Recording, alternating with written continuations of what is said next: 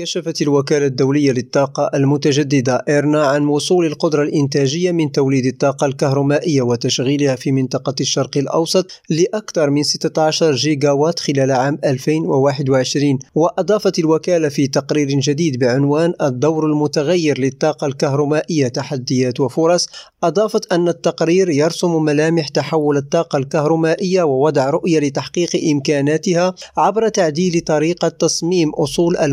المتغيرات وتشغيلها وصيانتها وأشارت إلى أن 32% من القدرة الإنتاجية من تقنيات الضخ والتخزين في الشرق الأوسط بين 2022 إلى 2037 ستتمثل في سلسلة مشاريع نوعية مطروحة للتقنية في الإمارات والتي بدورها ستسهم في تعزيز ريادة الدولة في هذا القطاع. وقال فرانشيسكو لا كاميرا المدير العام للوكالة الدولية للطاقة المتجددة في تعليقه على التقرير إن الطاقة الكهرومائية كانت مصدرا فعالا لتوليد الطاقة النظيفة لأكثر من قرن مشيرا إلى التطور السريع لمشهد الطاقة مما يتطلب إعادة النظر في دور الطاقة الكهرومائية. ليريم راديو جواد كربي عمان.